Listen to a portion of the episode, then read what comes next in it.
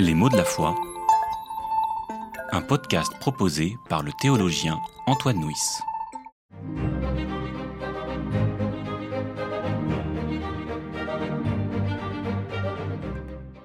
La notion d'alliance apparaît très tôt dans la Bible, puisque la première alliance conclue l'est avec Noé, à la sortie du déluge, ce qui correspond au commencement de l'histoire. Le mot alliance évoque le type de relation que Dieu veut entretenir avec l'humanité. Pour entendre le sens de ce mot, nous pouvons le mettre en tension avec deux autres compréhensions de Dieu.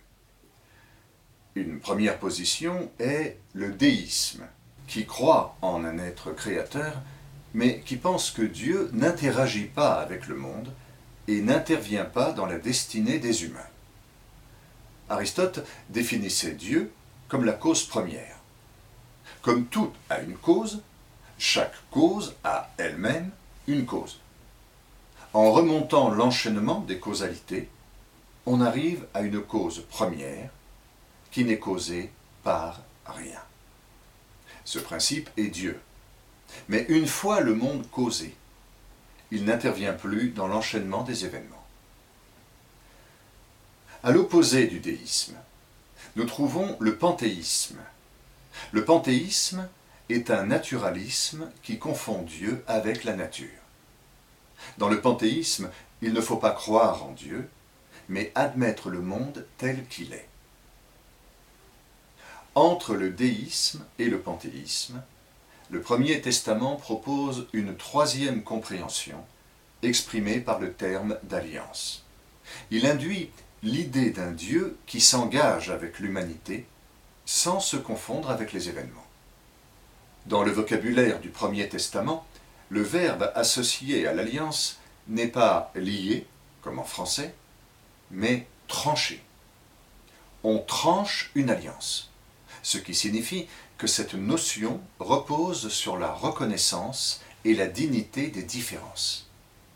En s'alliant à l'humain, Dieu reconnaît qu'il a besoin des hommes pour que s'accomplisse son dessein, de même que l'humain a besoin du divin pour se conduire dans le monde. Nous trouvons dans le Premier Testament trois grandes alliances, avec Noé, Abraham et Moïse. Les interprétations rabbiniques montrent que lors de ces différentes alliances, les hommes ont un niveau de responsabilité de plus en plus élevé. Dans la première alliance avec Noé, l'humanité n'a aucune part. Dieu promet de sauvegarder la création sans que l'humain n'ait rien à faire de particulier. Dans l'alliance avec Abraham, celui-ci doit, par la circoncision, marquer dans sa chair son adhésion au peuple de Dieu. Et dans l'alliance avec un grand A celle du Sinaï. Le peuple d'Israël est un véritable partenaire qui doit vivre la Torah, laquelle concerne toutes les dimensions de la vie. Souvent, les maîtres ont utilisé l'image d'un père avec son enfant pour éclairer cette évolution entre les différentes alliances. Un père qui tient la main de son enfant de trois ans pour traverser la rue est touchant alors qu'un père qui tient la main de son enfant de 20 ans pour traverser la rue est ridicule. À travers les différentes alliances, Dieu veut que l'humanité accède à la maturité. Je mettrai ma loi au-dedans d'eux. Je l'écrirai sur leur cœur. Tous me connaîtront, depuis le plus petit d'entre eux jusqu'au plus grand. Dans cette économie nouvelle, la rencontre, le dialogue entre Dieu et l'humain ne passe plus par un commandement ou un précepte religieux. Il est direct, intime, singulier. Les chrétiens voient cette nouvelle alliance accomplie en Jésus-Christ, qui, lors de son dernier repas, a déclaré en partageant le vin, Cette coupe est l'alliance nouvelle en mon sang qui est répandue pour vous. En Jésus-Christ, Dieu est pleinement entré dans notre monde. Un croyant se plaignait de l'absence de Dieu dans le monde.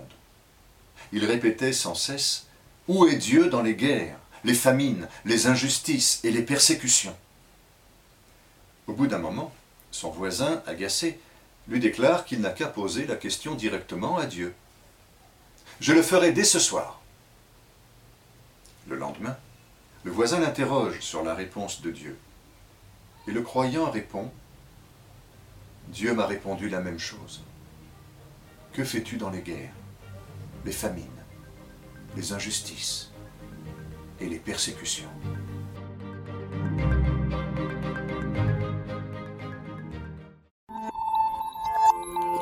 C'était Les mots de la foi, une série de regards protestants écrite par Antoine Nuis. Voix off, Dominique Fano-Renaudin.